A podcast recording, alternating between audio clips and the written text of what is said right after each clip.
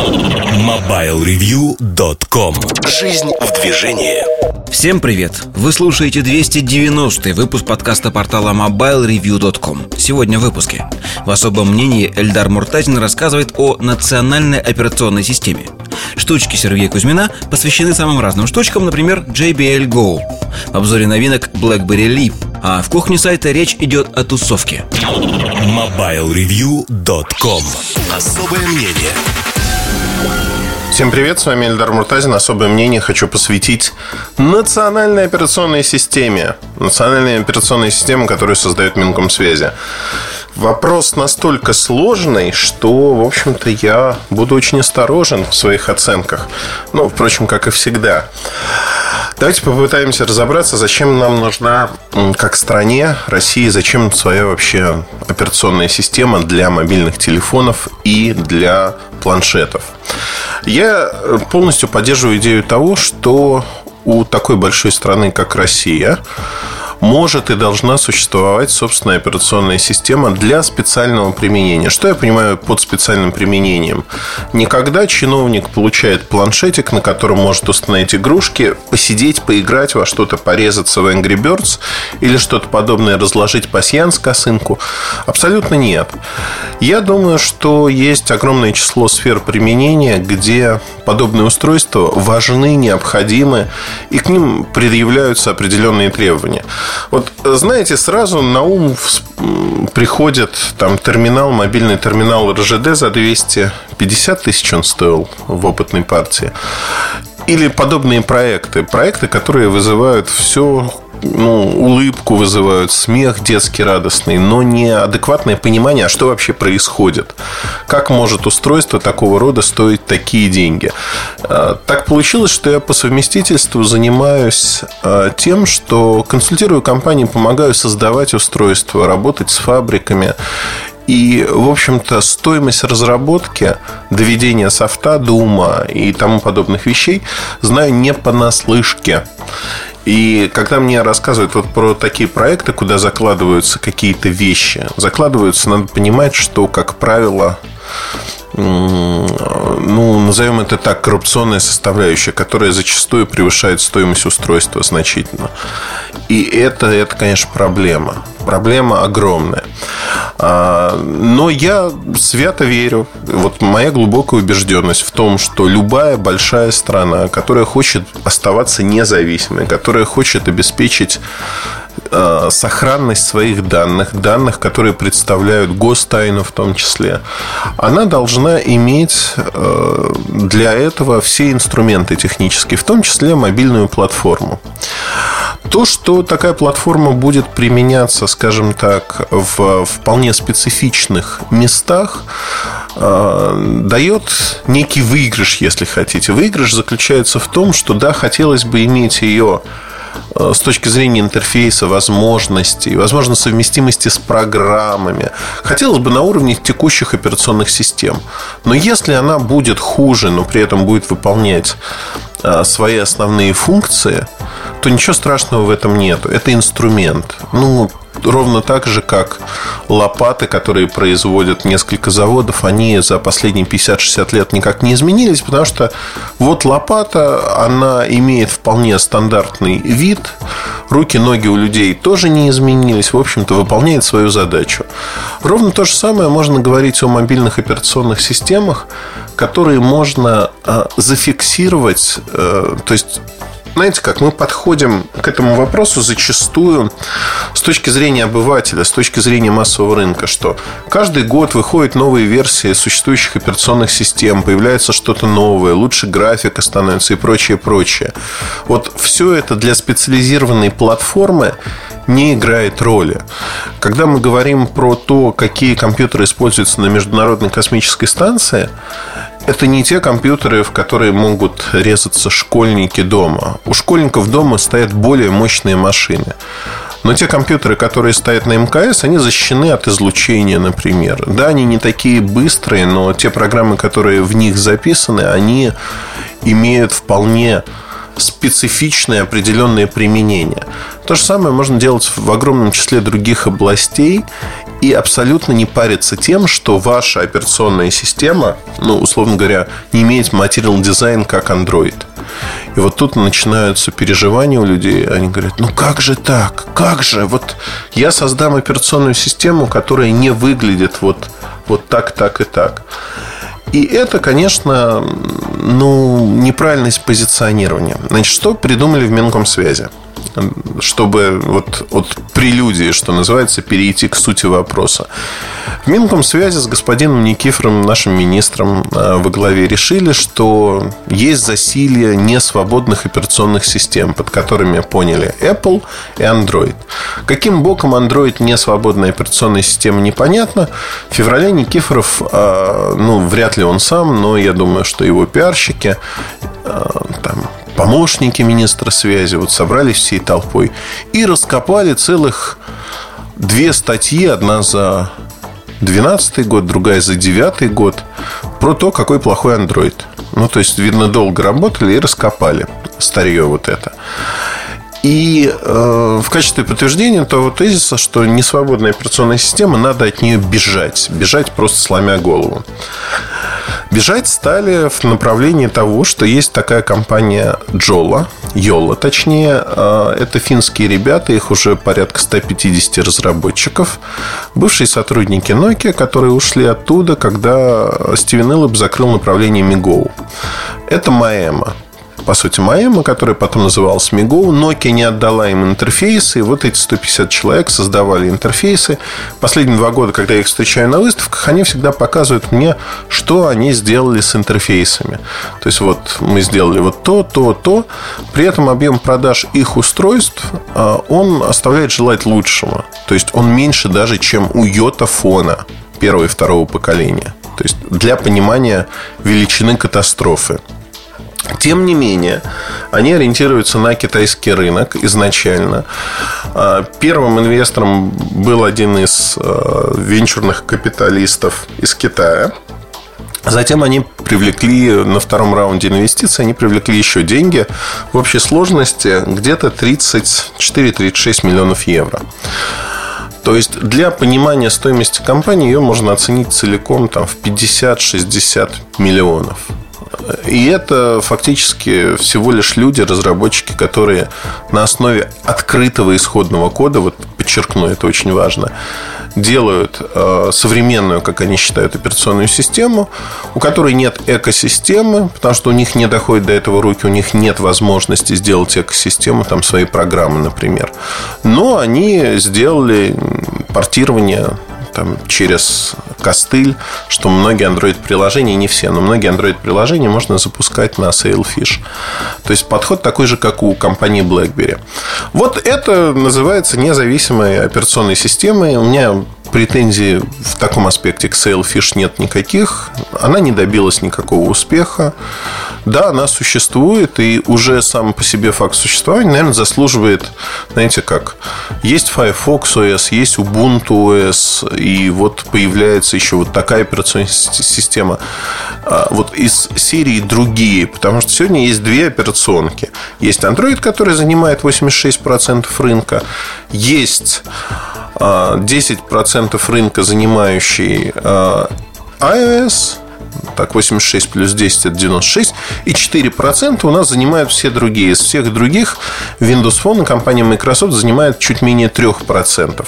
То есть, чтобы понимать, Bada, Tizen, Firefox OS, вот эти все ребята, они занимают ну, фактически около 1% рынка альтернативных операционных систем для мобильных устройств. Это вообще ни о чем. То есть слово ни о чем говорит о том, что успеха у этих проектов нет. Можно ли этот проект использовать для того, чтобы ну, работать над ним и получить тот продукт, который нам нужен. Безусловно. Безусловно, можно и нужно. Можно взять его как некий старт и доработать под требования, э, ну, условно говоря, российского государства.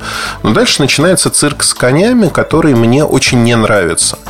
Цирк с конями заключается в том, что первое, ну, у нас же политически хотят масштабные проекты. Господин Никифоров сказал, ну вот одинаковые задачи стоят перед всеми странами БРИК. То есть это Бразилия, Китай, Индия, Россия. А, и, в общем-то, давайте, что мы вот будем вместе создавать такую операционную систему. Более того, вот Россия возьмет на себя лидирующую роль в этом. У нас будет своя операционная система, которую мы будем как-то там ставить, что-то с ней делать.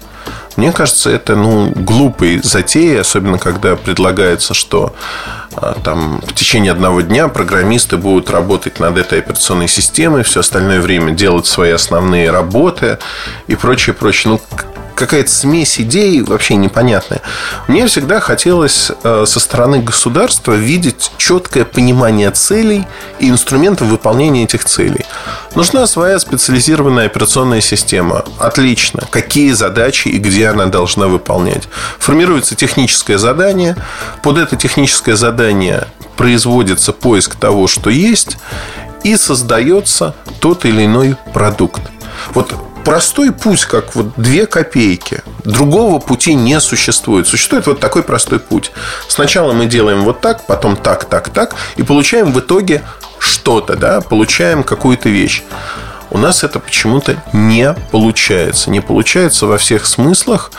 И это, конечно, грустно. Грустно от того, что э, когда мы пытаемся сказать, что ребята, надо как-то это по-другому сделать, мы натыкаемся на то, что по-другому не получается и не выходит. И возникает ощущение в не очень благовидных намерениях чиновников. Почему они это делают? Ну, политические задачи решают, да, понятно. Создают новую нишу, на которую из бюджета можно взять деньги и что-то там попытаться сделать. Но я не хочу получать ситуацию, когда в итоге мы оказываемся как страна у разбитого корыта. Бюджетные деньги потрачены не пойми на что. И под благовидными предлогами, знаете, вот э, больше всего меня задевает в этой ситуации другое что я много раз об этом говорил. Я не говорю об этом каждый день. У меня не начинается день с того, что Муртазин просыпается и говорит. Вот Муртазин один говорит про это, а другие все молчат. Но на рынке достаточное количество специалистов, которые могут сказать ровно то же, что говорю сейчас я. Достаточное. Даже чрезмерное. В общем, не надо быть семи пядей во лбу, чтобы сказать, что при тех условиях, которые создаются сегодня, российская операционная система в том виде, как ее пытается сделать Минкомсвязи, существовать не может, потому что это сферический конь в вакууме. А люди в куларах об этом говорят. Но почему они не говорят об этом публично? Почему они засовывают свои языки, извините, в задницы, молчат и не делают ничего ровным счетом? Вот меня раздражает это. Почему меня это раздражает? Да очень просто. Потому что если они этого не делают сейчас, они этого не сделают завтра. Но самое главное, что получается, что при общем попустительстве Минкомсвязи начинает резвиться и создавать какие-то свои прожекты которые не превращаются ни во что ровным счетом. И здесь, конечно, ну, много вопросов. У меня вот лично очень много вопросов возникает. Как, что, почему? И ответить на эти вопросы практически невозможно. Невозможно просто в силу того, что ну, ну а как? Почему я не верю в российскую операционную систему, которую я условно называю черная дыра? Потому что когда вы строите дом, у вас должен быть план. План того, какой дом вы строите, из каких материалов, что вы хотите в итоге получить. Да, в процессе строительства вы, возможно, поменяете цвет дома, поменяете отделку камнем, там, фундамента, дорожки сделаете по-другому, еще что-то. Это элементы декора – они не играют основной роли. Вы точно будете знать, что строю я каменный дом двухэтажный, такой-то площадью, в таком-то месте. Выглядит он следующим образом. Но когда вы просто умозрительно говорите, ну вот мы, наверное, построим какой-то дом – и строителей мы не будем выделять под этот дом. Вот они рядом строят большой торговый комплекс. Они по пятницам будут приходить и что-то делать на строительстве нашего дома в свободное время. И вот общим миром мы построим дом. Но вот сейчас у меня есть кирпичи, будем строить из кирпичей. Завтра дерево подвезут. Ну, может, второй этаж из дерева построим. А может, еще что сделаем. Ну, ну это безумие. это полное безумие, это профанация вообще идеи всего. А, особенно меня умиляет то, что Минкомсвязи в России есть несколько команд, которые умеют разрабатывать и создавать. Я сейчас не там, про своих ребят говорю. Реально есть две сильных команды, кто умеет создавать устройства, умеет адаптировать под эти устройства те или иные операционные системы, дописывать софт, интегрировать его, если это нужно. Работают они, как ни странно, преимущественно на зарубежные рынки, где их услуги крайне востребованы. Но исторически сложилось так, что это люди из России, которые живут в России, но работают по всему миру, по сути.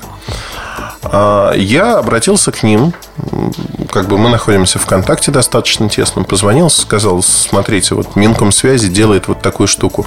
Они с вами консультировались? Нет. Они не то, что не консультировались. У меня одни ребята сказали, ты знаешь, мы сомневаемся, что Минкомсвязи вообще подозревает о нашем существовании, слава богу. Нас не привлекают к участию в глупых проектах, мы не теряем время.